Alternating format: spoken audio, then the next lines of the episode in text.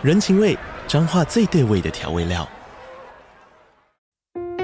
人，你在这端，我在那端，各自忙碌又相互牵挂。情，街角的吵杂声传递温暖与思念。味，是从每一个转角飘出的乡愁。这里是彰化县政府 Pocket 节目《彰化早咖》，我是主持人内克。从彰化大小事各具特色到旅游攻略，透过轻松有趣的访谈，带着大家走进最在地的早咖。准备好了吗？彰化的故事，我们说给你听。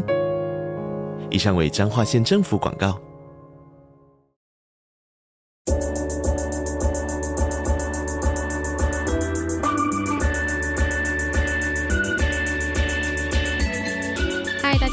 收听午后女子会 Afternoon Girls Club。我是雨洁，我是舒雨。我们今天要来接续上周的主题，也就是好想用第一次的心情观看的电影或者是书。对，没错。那大家如果没有听上一集的话呢，我觉得可以先去收听上一集，因为我们介绍了一些，如果是你真的很想要感受到那种惊吓的话，或者是那种很惊喜的感觉的话，一定要看的作品，我们自己认为的啦。那我觉得接下来的类别就比较有趣一点点嘛，就是比较不是属于惊吓的范围，虽然还是有啦，但我觉得就是开始比较往想象力那边去，就是延伸了。对，上一集比较多的都是侦探类型的，所以可想而知，想用第一次看的心情，一定就是因为不想要被破梗，想要再次被呃惊喜到的那种感觉。那这一集的话，其实是我想要用第一次看的心情，是因为我其实这边的作品我都看了有两次左右，就是至少两次啦。嗯、所以应该是说我看了太多次之后，我现在很想要用第一次的心情再重新让它刺激我的感官，或者是让我打开对世界的想象力的那种。第一次体验醍醐灌顶的感觉。嗯嗯嗯。好，那我就先来分享我的第一个类别。第一个类别就是，呃，这个作品他们打开了我对世界的认知，然后让我开始觉得说，诶，地球不是只有人类生活，或者是这个宇宙很大之类的。然后我觉得想要再次被这样子的想法给冲击，所以就很希望可以再用第一次的心情去看这样的作品。那在这个类别里面，总共有两部，两部都是同一个导演的作品。你要猜猜看吗？等一下，我知道一定是诺兰，对不对？对，没错，两部都是诺兰的作品。第一部是《全面启动》，然后第二部是《星际效应》。嗯，《全面启动》我觉得应该有看过的话都可以理解，就是为什么想要再用第一次看，因为在看《全面启动》之前，我从来没有想过，就是人的梦境是可以变成一个独立的世界看待的。虽然它没有到很独立啊，就是它其实是层层往下坠，往下坠，然后。你这个人会是你的梦境里面的主人公的概念，所以你会在你的梦境里面去创造属于自己的世界。然后他还把潜意识这个东西变得很具体化，就是我从来没有想过的方式。就譬如说你在梦境里面，然后当你开始做一些出格的事情的时候，如果你今天是入侵者的话，那这个做梦的人他的潜意识就会变成里面的角色，然后开始追杀你。我觉得这个 idea 非常的有趣，以及就是。他在讲述透过睡眠，然后入侵你的梦境，然后开始植入一个本来不是你的想法，但是因为透过梦境的方式让你觉得这是你的想法，结果你醒来之后就觉得，哇我要这么做，因为我的潜意识告诉我这样做是对的。然后我就一直在想说，在还没有看过这部电影前，我真的没有想过人的想法是怎么样。呃，被制造出来，或者是它是可以被影响的。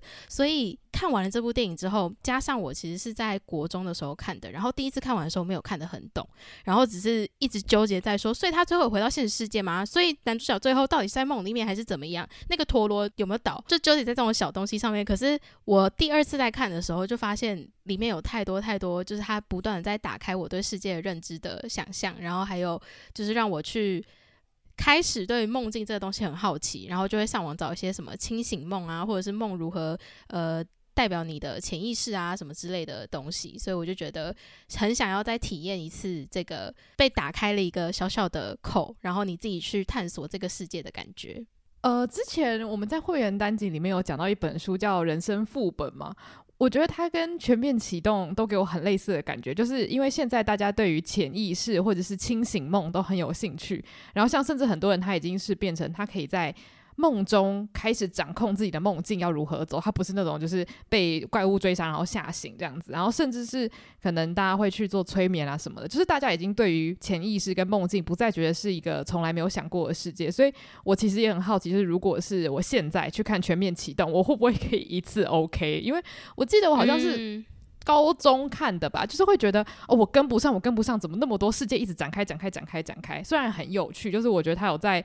看不懂跟看得懂之间做了一个绝妙的平衡。因为像天能的话，就是属于看不懂的类别，但是全面启动我觉得还 OK，所以我没有放天能，因为我就想说天能其实我看完第一次的时候真的是问号，想说到底在说什么？不过就可能也要等时间再久一点，说不定大概五年后他就会放到这个片单里面。所以你是想要在就是以现在拥有的知识量的心情，再去用第一次的角度去看这部电影的意思吗？嗯，我觉得是。但是我觉得其实现在我的状况也差不多，因为我几乎快忘光了，所以我觉得还蛮适合，就是从现在我对于梦境的理解，或者是我对于潜意识的想象，然后去接触全面启动，可能不会这么困惑啦。嗯，至少不会纠结于就是那到底什么是真的，什么是假的。对对对，而是能够好好的去体验他在里面想要讲的故事，这样。嗯嗯嗯，好。然后第二部的话是《星际效应》，《星际效应》是我真的是理解了宇宙其实有很多不同可能性之后的角度去第一次看的，所以即使我对宇宙有这么多认知，我自己认为的认知啦，可是我在看《星际效应》的时候还是被冲击到了很多次，因为他讲的就是已经超越时间循环，就是比较是。时空旅行，可是时空旅行的那个时空旅行是你进入到黑洞之后，然后你会在黑洞的空间里面，所有的时间都会变得是很具象化的显现在你面前，所以你可以透过就是。靠近那个具象化的东西，然后进入到那个时间点，但是你的人并没有在那里。嗯嗯嗯，我觉得这个概念很真的是很酷，然后它完全打开我对于说哦，时间就是很线性的这件事情，所以它真的是让我对时间有很不一样的认知，然后会想要再重新看一次，就是因为我想要再被冲击一次，然后想要再体验一次那个哦里面的父女情节，真的是太令人感动了。我觉得他这个就是把科幻跟那种人性结合得很好，就是他不只是给你看一个哦，这个科幻概念呈现在大荧幕是长这样子，它里面人与人的交流也是它的一大看点嘛。而且我觉得像呃，如果大家有在听一些那种比较是心灵导师的话，他都会讲说哦，过去、现在跟未来是存在同一个当下。那我觉得很多人他就想说啊，你说这是什么废话，就是听不懂这样。但是我觉得诺兰他就是非常非常成功的把这个概念。用具象化的方式告诉你哦，当我们说出这个很像废话东西的时候，实际上有可能是什么样子，或者是多重时间线，就是过去、现在、未来不一定是线性，它到底是什么意思？我觉得看过他的电影之后，就比较可以理解这种很虚无缥缈的概念。我觉得他非常非常厉害。对，不过就是说实话，理解这个虚无缥缈的概念，它不一定会对你的真实生活上面有什么的影响。对，就是真的是一个很好的娱乐体验。所以这两个作品，就是其实诺兰的作品，我都觉得真的蛮想要失忆看看，然后重新用第一次的心情去看。好，那接下来我的第一个类别呢，其实跟你的类别有一点像，然后他们在讲的都是有一点接近。近代未来的故事，就是不是那种，例如说外星人攻占地球，是可能网络世界很发达的未来。那第一个我想要介绍的作品是一级玩家，呃，我觉得他的书跟电影都很好看，但是因为我是先看电影，所以我主要还是想要就是专注在电影这部分。因为像电影它厉害的地方，就是可能它很多细节没办法讲，但是因为一级玩家这个故事，它是在讲 VR 非常非常盛行的一个未来世界，就是你就算是。呃，非常非常穷困的人，你家里都有 VR，我觉得有点像现在的人，就是不管你是什么阶级的人，大家多多少少都用得到手机这种概念，所以变成是说，你就算很有钱，或者是你很没钱，你们都会在 VR 世界受教育，然后交朋友、玩乐。所以我觉得第一个就是一级玩家，当时我在戏院的时候，我真的就是惊呆，就想说，哦，原来我一直以为只能去百货公司玩 VR，就是你知道抓宝游戏的那种东西，居然可以变成这样子一个奇幻的世界，大家可以穿着那种。很特殊的衣服，然后真的在 VR 世界里面运动啊、跑步，或者是可以跟人家跳舞，在夜店里面玩。所以我觉得第一个是它的声光效果处理得非常好，然后再来是一级玩家，他其实有在讲找彩蛋的游戏，就是因为这个故事里面有在讲说这个 VR 世界它叫绿洲，然后它的创办人就是他是一个天才，那他在过世之前呢，就在这个系统里面藏了很多彩蛋，所以大家就等于是有点像赏金猎人要去到处找他埋藏的一些密码，或者是跟他自己有关系的彩蛋，然后大家解开了，可能就可以获得巨额奖金。那我觉得。这个游戏它最后的揭晓其实真的很有趣，所以我觉得我在第一次看的时候，我就真的很好奇，到底是谁可以想出这么生动然后又刺激的游戏，而且它又是呃有点像刚刚说的那个星际效应，就是它除了给你一个世界，它本身的故事也很饱满，然后角色的个性也都很鲜明，所以你在看的时候不会只是觉得哦，它只是设定有趣，但是故事无聊。我觉得它是两个都兼顾了，所以我个人就是真的很喜欢一级玩家。嗯，我记得我是在电视上面看的，然后我觉得那个冲击性可能就没有在电影院那么大，然后加上其实它刚出来的时候有非常多的文章跟影片都在做，就是一级玩家的彩蛋内容，所以对我来说就第一次看的时候就没有那种哦很新奇的感觉，就我已经知道它是一个会发生在虚拟世界的故事这样。哦，对，因为我当时去看的时候，纯粹是因为我朋友他就问我说：“哎，要不要去看？”然后我就想说：“哎，那这故事在讲什么？其实我也不知道。”然后我就只是买票呆呆走进去，所以等于是他介绍的每一个东西都是我从来没有想过的。所以我真的觉得洗掉记忆这件事情，对于很多科幻电影或是小说都很重要，因为一旦它这个设定里面的核心被你了解了，就觉得啊，反正就这样嘛，还能怎么样那种感觉。嗯，对，而且加上就是一级玩家的那个内容，其实。那时候看觉得是超级超级天马行空，就感觉不可能实现的。结果大概过了两三年，就真的实现了。所以我觉得那个从看到它，然后看到它真的实现这件事情，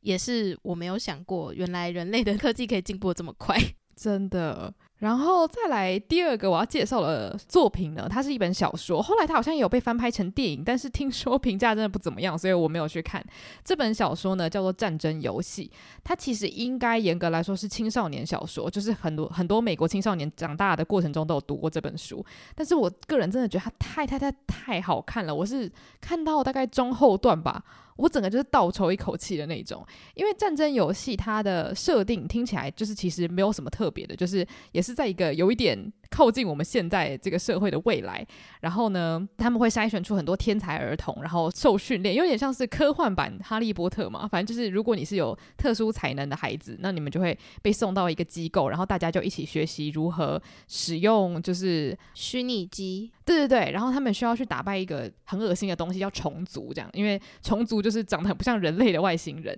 那所以这群小孩他们在认识过程中，或者是他们在训练的过程中，其实就有点像是在看那些。成长型的电影就是啊，这些小孩他们个个都有自己的刺啊，自己的背景故事，所以我觉得这个是有趣的第一点。但是真的让我想要洗掉记忆的部分，就是在于他们操作那些模拟战斗机的部分。因为其实当这些小朋友他们被迫变成有点像政府的小军团的时候，就会开始有一些政治角力或者是大人们的阴谋掺杂在里面。那最后某个阴谋揭发的时候，我就觉得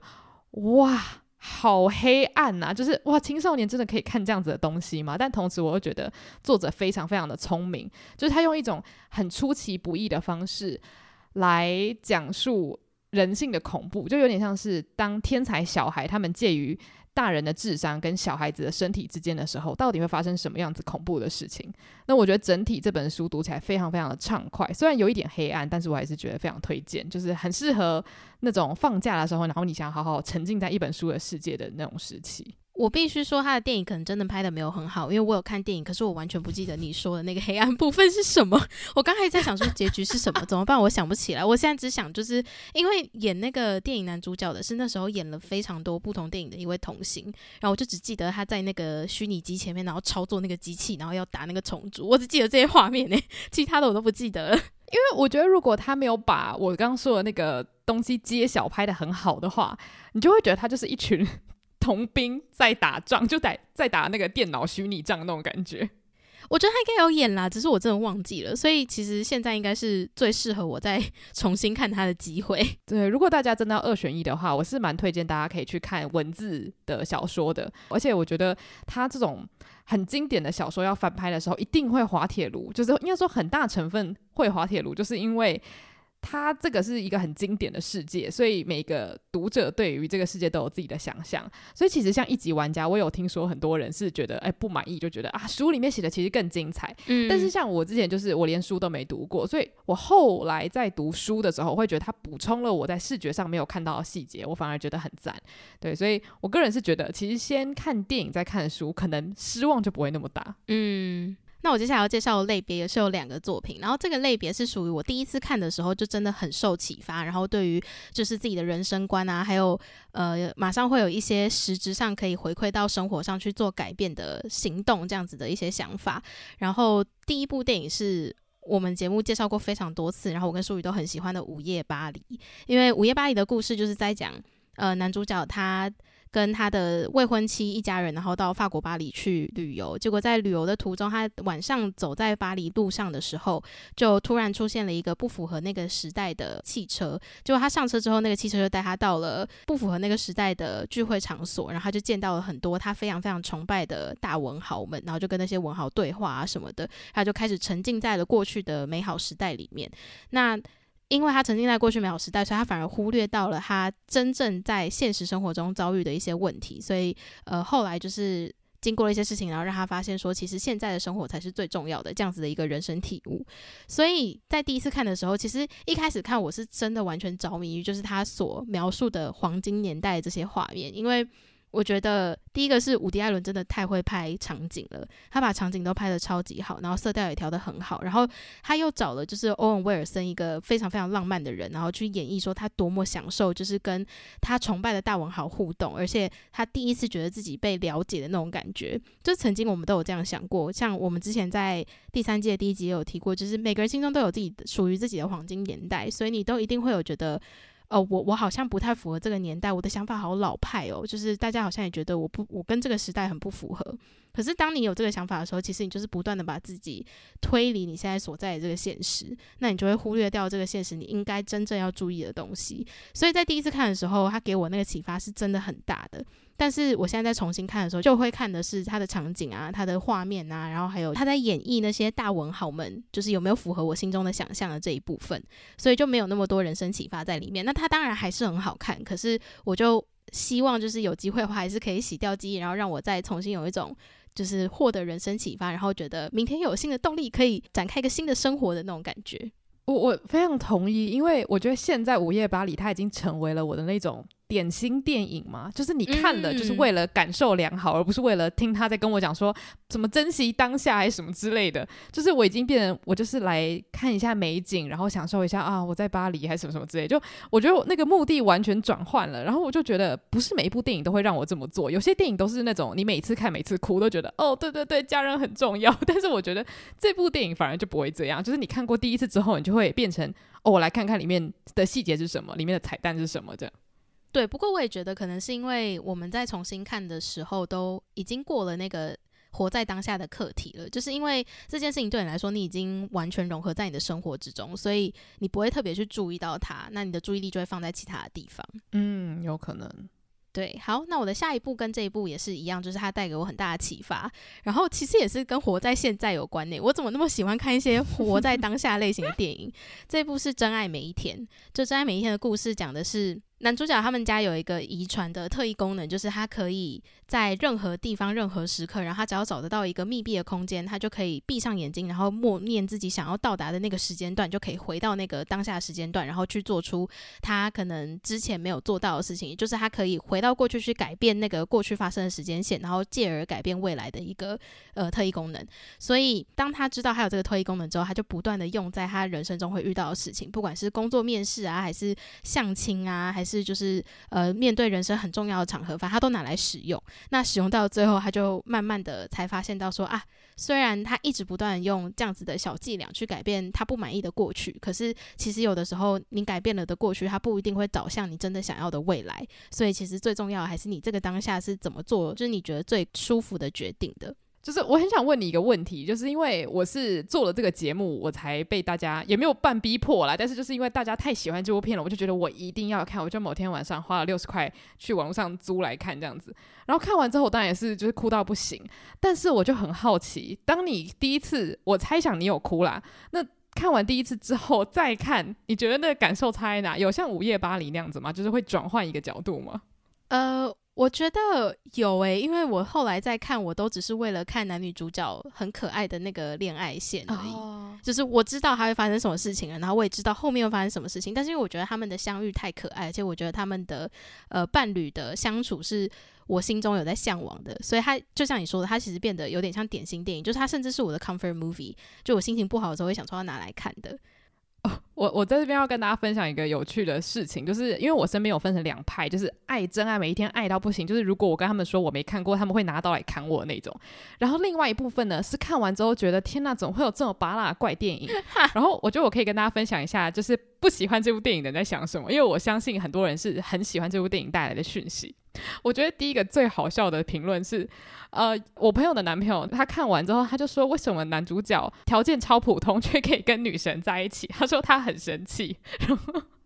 然后另外一些人是觉得他讲的东西有点太八股。可是我又反过来觉得，真爱每一天他其实很清楚知道他自己在干嘛，就他也很清楚知道他自己在讲一个人人都知道的讯息，甚至你可能看开头就知道结尾会演什么。嗯，但。我觉得大家看到的时候，就是有一种哦，我需要现在这个时刻有人告诉我这件事情，或者是我就是需要看到这样子的关系存在。所以我不知道，我觉得两两边的意见我都觉得很好笑，但是我自己看完当然心情是很好的，就是虽然有哭，但是还是觉得哦，就是很温暖什么的。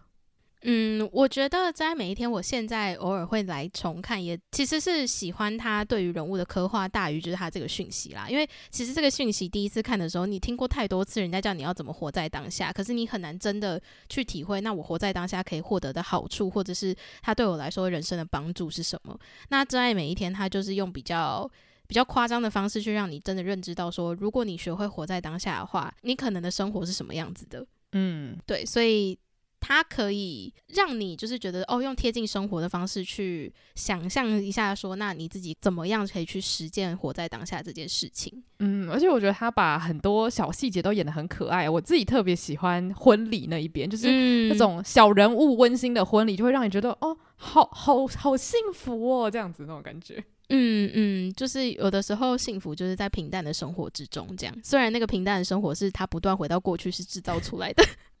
对，很矛盾，但是反正它是一个奇幻电影。对，我我自己觉得有趣，就是有趣在它其实不断回到过去，可是它最后出来的结果，可能对某些人来说是非常非常稀松平常的生活。就它并不是呃回到过去为了变成这个世界最有钱的人。啊、哦，对对，所以我很喜欢它带给我就是哦，平淡的生活也可以是很美好的幸福的这样子一个感受。嗯。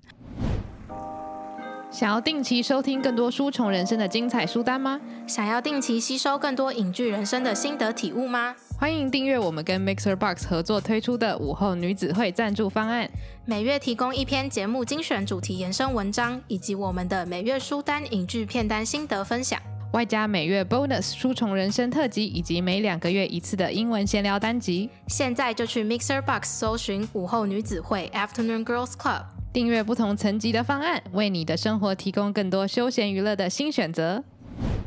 好，那你接下来要介绍的类别是什么呢？我接下来这个类别呢，我想到了一个。还蛮烂的标题，但就大家就姑姑且听我说，这个标题呢叫做“让我起鸡皮疙瘩”系列。嗯，因为我接下来要讲的这三个作品呢，他们都曾经出现在我们的单集之中，但是我相信一定有人没有听过，所以我就稍微提一下。那他们的共通点呢，就是在我看完之后，真的是全身鸡皮疙瘩。第一个是 Hamilton，那。这个东西我不需要跟大家讲，有点不好意思，因为我是在大学的时候认识这个音乐剧嘛，但是当时资源非常少，就是你上网搜寻只能看到什么原声带啊，或者是什么白宫表演，就是那真的就是一点点小小的片段让你去止渴。然后那时候我就意外在网络上发现，就是有一些人就是有有拍摄这样子，所以当时。很多那个音乐剧圈的人，他们都会就是抱持着真的很不好意思的心情，然后去打开那些不是官方的片段。但是因为我们不是住在美国，所以就根本就看不到现场表演。然后我就记得那时候我大学，然后就想说：天呐，就是画质看起来很不好，但是至少是现场演出，那我就姑且看一下好，就很像在暗网搜寻东西的那种感觉。然后我就躲在我们就是学校一个我很少去的图书馆的很高的楼层，然后我就一个人坐在角落，然后看 Hamilton 的影片。哇！我看到最后，我是哭到就后半段吧，我是哭到我整个脸都是眼泪这样子。然后这是起鸡皮疙瘩，就觉得原来听原声带跟听现场的差别就在这里。因为以前你可能看什么歌剧魅影啊，或者是呃悲惨世界，他们都已经是有很完整的那种现场演出，可以让你不断的看，所以你不太会意识到说哦，实际上当你有一个很喜欢的音乐剧，你却没办法看到现场，那到底是什么样扼腕的感觉？所以当时我的感受真的是非常强烈，就是觉得哦，真的很珍惜这个 有点有点不是很道德的这种观影体验这样子。所以后来我是真的很开心，就是 Disney Plus 他们有。为了就是广大的算是戏迷们，就是拍摄了官方的舞台摄影版，因为其实我觉得就是你听原声带跟听大家在舞台上面那种很有生命力，或者是说有一点瑕疵，就例如说他们可能会流口水啊，可能会破音啊什么之类的，但是。当他们有这些不完美出现的时候，你就会觉得，哦，这就是大家为什么会拼了命一直花钱去看音乐剧的原因，因为每一场表演都是原创的，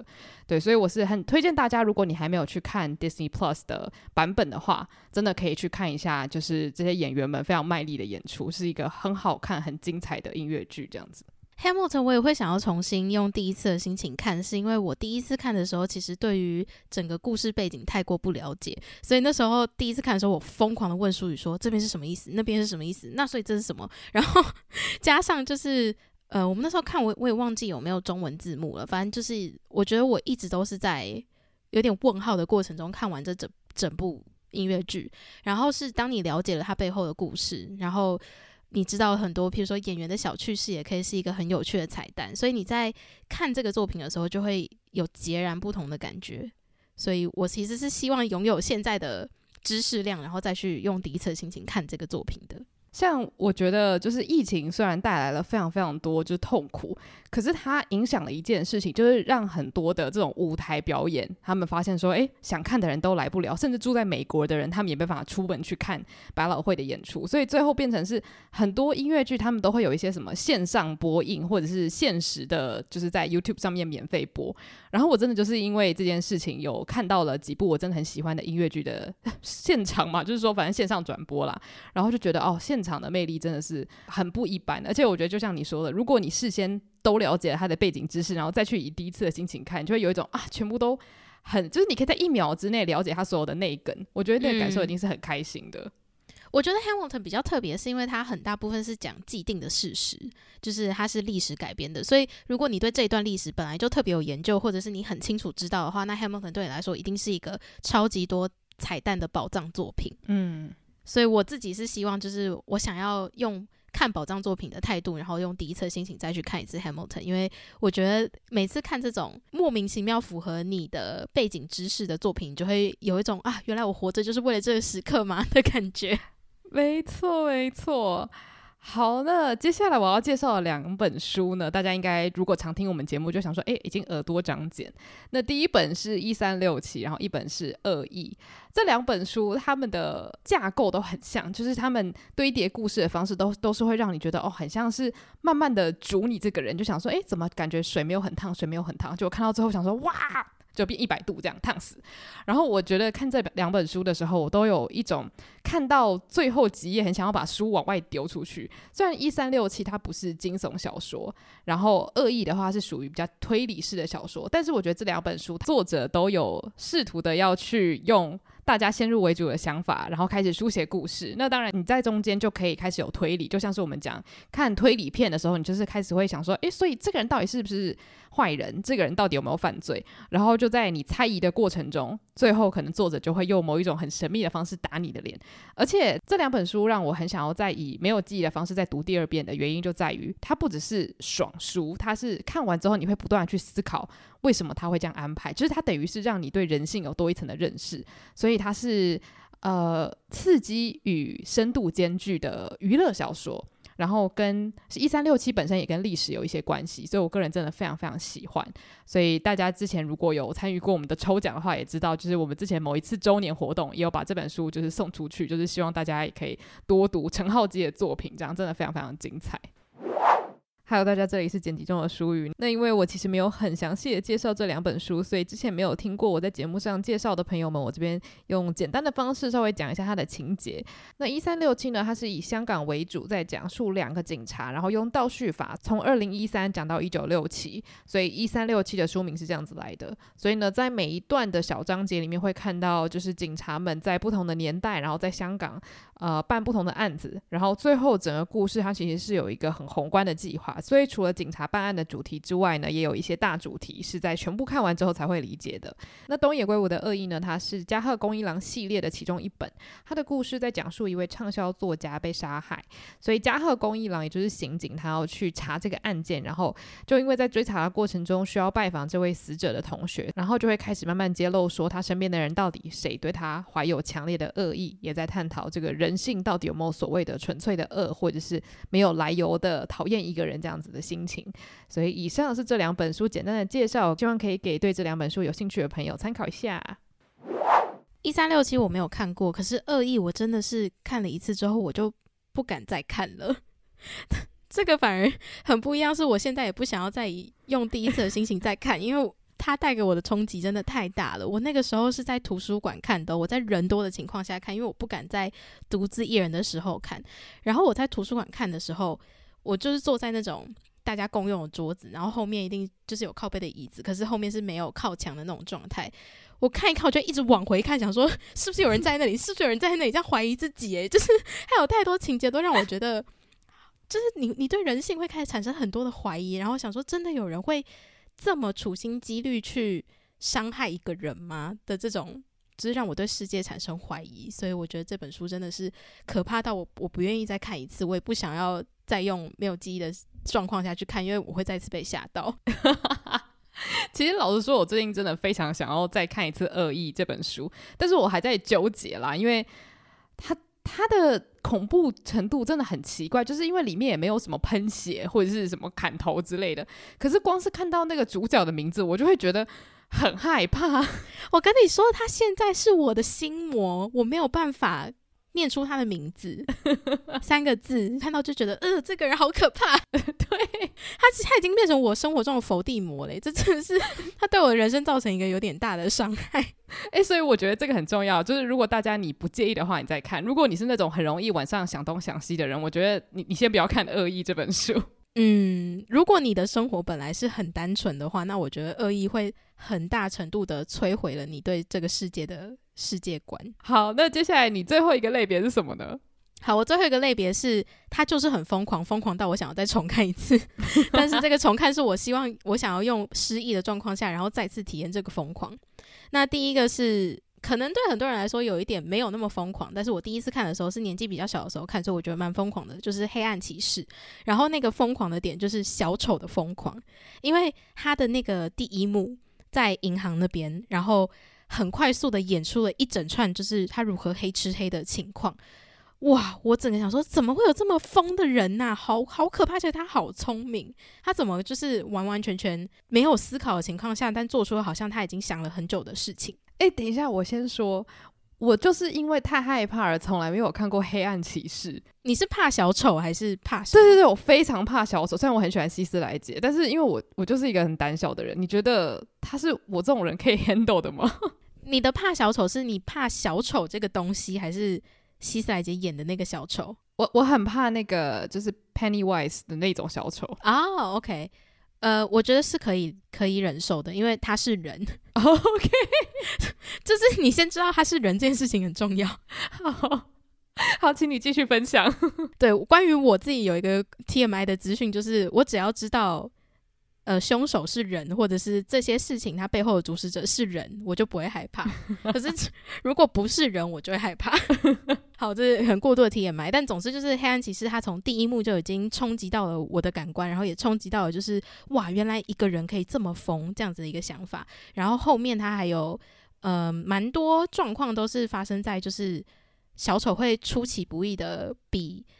蝙蝠侠他们早很多步去做下一个行动。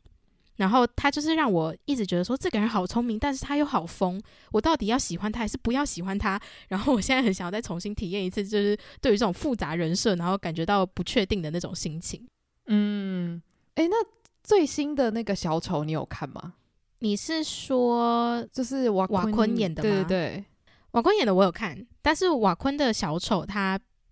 悲剧色彩比较重。所以会有点沉重，但是他也是疯，可是因为他多了一些，就是有解释说他为什么疯的那个过程，就让我觉得很同情他。嗯，所以诺兰他那个就是比较多动作成分在里面嘛，就是比较多刺激啊、枪战啊、飞车啊这种的。对，但是同样还是很有脑袋的。诺兰真的是一个很有脑袋的人。好好好，这这个也可可能会继《真爱每一天》成为我下一个，就是 逼迫自己一定要去把它 朝圣完的一部片。我真的觉得可以看是，其实我在看《黑暗骑士》前，我就。知道就是哦，他就是蝙蝠侠大战小丑的故事。可是因为我对小丑这个人本来没有太多的认知，所以我也没有想过就是他可能会做出什么样的行为，然后来显示他很疯。但是在第一幕就是他抢银行那边的时候，我就已经觉得说哇，太强了！就是怎么想出这个情节，然后怎么又把它拍得这么完美。然后后面每次小丑犯案都让我有这种感受，就是。呃，不管是从电影观影者单纯观赏的角度，还是如何塑造出这个人物他本身的故事，就让我觉得这个编剧跟这个导演团队非常非常的强。嗯，好，那这个系列最后一个作品我要推荐的是《American Psycho》，然后它中文应该是叫《美国杀人狂》或《杀人魔》。嗯，那这个作品真的是疯到一个极致，就是它的疯是。呃，它有两个风，我都觉得很有趣。第一个风是它很大程度的去放大了美国的消费主义跟压迫文化，就是他们非常非常崇尚名跟利这件事情。然后整个场景又设定在名利的顶峰之处——纽约。然后透过就是在纽约生活的证券交易人，就是那些金融从业者们，他们对于名跟利的追求，还有渴望，还有不断攀比的那个心情。呃，去塑造出一个很荒谬、很荒谬的场景，就是他们的生活就只是为了攀比，说谁比较有钱，或者是我认识多有钱、多有名声的人，这样子的一个环境下。然后我最近在看他的小说，然后我觉得他的小说也是在这个描写上面非常非常的让我觉得哇，好厉害！就是他怎么可以把。我觉得很令人厌恶的事情写得这么好笑，应该是说他不断出现的场景都会是围绕在说哦，今天男主角跟另外一个金融从业者的朋友见面，然后 男主角在心中他看到这个人，他心中第一个想的是他穿的那是 Burberry 的外套，那个是 Jo Malone 的什么什么东西，他手上戴的那个是什么名牌的什么东西，然后他的名片竟然用的是。什么材质纸竟然比我还要高级，就是他不断的脑内都在想这些事情。然后他看到一个女生的时候，他也是把当物件看。他英文原文就是他会叫所有女生叫 hard body，就是指这是一个美女的话，她就是 hard body。然后我就想说，这到底是什么？一个物化女性到一个极致的形容词。然后他看女生也是先看她的行头，然后他根本也不在乎她长什么样子，他只是只是想说，那我等一下要不要找她白跑？所以我就想说，这个想法真的太有趣了。然后他就是把。我在现实生活中，如果遇到这种人，会觉得说这种人真的是有够讨厌的。可是他把他写得好好笑，然后我就觉得这个风我蛮喜欢的，就是他让我去了解我没有了解的人，然后没想到还甚至让我有觉得他们很有趣。然后第二个风，就是因为美国杀人魔，他是围绕在男主角，他其实精神状况有一点问题的。呃，情况下所发生的故事，所以他的故事情节有可能是真的，也有可能不是真的，就有有一部分可能是他臆想的。那他演出的那个他大肆杀掠的情况，也是超乎我的想象。那个刺激感跟就是这个疯狂的程度，是我蛮想要再用第一次的心情去看的。那所以照小说这个有点黑色幽默的文风来讲的话，其实电影也有一点这样嘛。因为我本来以一直以为美国杀人魔就是一个美国的杀人魔一直杀人，电影也是。然后因为那个电影也是哦，电影是黑暗骑士的男主角演的，对，电影是克里斯汀贝尔演的。然后我印象最深刻，就其实我为什么会去看这部电影，就是因为我现在 YouTube 上面看到一个男主角的每日 routine 的片段。就是他在电影里面有特别描述说，诶，这个男主角他他平常是怎么保持他看起来非常精致的外表？然后他早上有一连串的 morning routine 要做，他会开始就是刷牙的时候，他就会先去冰箱里面拿一个眼膜，然后这样子冰在他的脸上，然后开始刷牙，然后做伏地挺身，然后他洗澡的时候，他的那个沐浴乳要用什么样的牌子？他香水要擦什么？然后他早上就有一个自己专属的行程要做。然后这个我那时候会被吸引，就是因为我那一阵子很爱看 YouTuber 拍 morning routine。我没有看过男生的，我就想说，哇塞，也太酷了吧！男生竟然有，而且竟然是 Christian Bell，然后还是电影片段，我就对这个电影很好奇。然后真的去看了电影之后，我就觉得这个角色真的太有趣了，然后我整个着迷。我觉得那个着迷点就是介于他真的很疯也很怪，可是我却觉得他很有趣。嗯，然后我觉得这就是这个作者跟导演厉害的地方，就是他让一个明明就不应该被这个社会接受的人，然后变成一个。你可以觉得它有趣，甚至把它当做一个就是警惕对象来看待的那种感觉。我这样我，我我我现在连书也都很想看呢、欸，就是这两个我都觉得他们同样有趣。你觉得这两个目目前你都推荐吗？呃，因为书我还没看完，可是书我觉得你耐心要很够，因为第一个它页数蛮多的，然后第二个它的章节之间你很容易搞混，因为它会一直重复很类似的情节。哦，就是会一直不断出现他们聚会，然后他开始揣测那个人穿什么，然后这一群人他们又开始吸毒，然后他又开始就是调戏女生，然后这个情节会不断在不同场景一直出现，一直出现。不知道为什么有种有种那种幽默短文的感觉吗？我自己是觉得很有趣，就我真的一直被这样的内容，就我觉得很好笑，我也不知道为什么戳到我的笑点。那我我应该会先去看电影，然后再来看书。啊，但是我要提醒你，电影其实是写新的哦。好好，那那我可能要用电脑看，就可怕的话我再逃走这样子。好，那最后我要介绍的类别呢，我称它为片面叙事的威力。为什么我会说片面叙事？是因为这两本书他们都是以我出发，就是他们都会跟。读者讲说：“哦，我是小明，然后今天我要干嘛干嘛。”所以大家就知道，当今天这个小说它的出发点是我的时候，你就你你就只能看到这个人他眼睛所及的一切嘛。那我觉得很多惊悚小说都喜欢用这种方式去书写东西，因为他不管是好人坏人还是路人，基本上他只要有很多不知道的事情，就可以让读者跟着这本书的主角一起去猜测。那我第一本想介绍的书呢，叫做《缄默的病人》。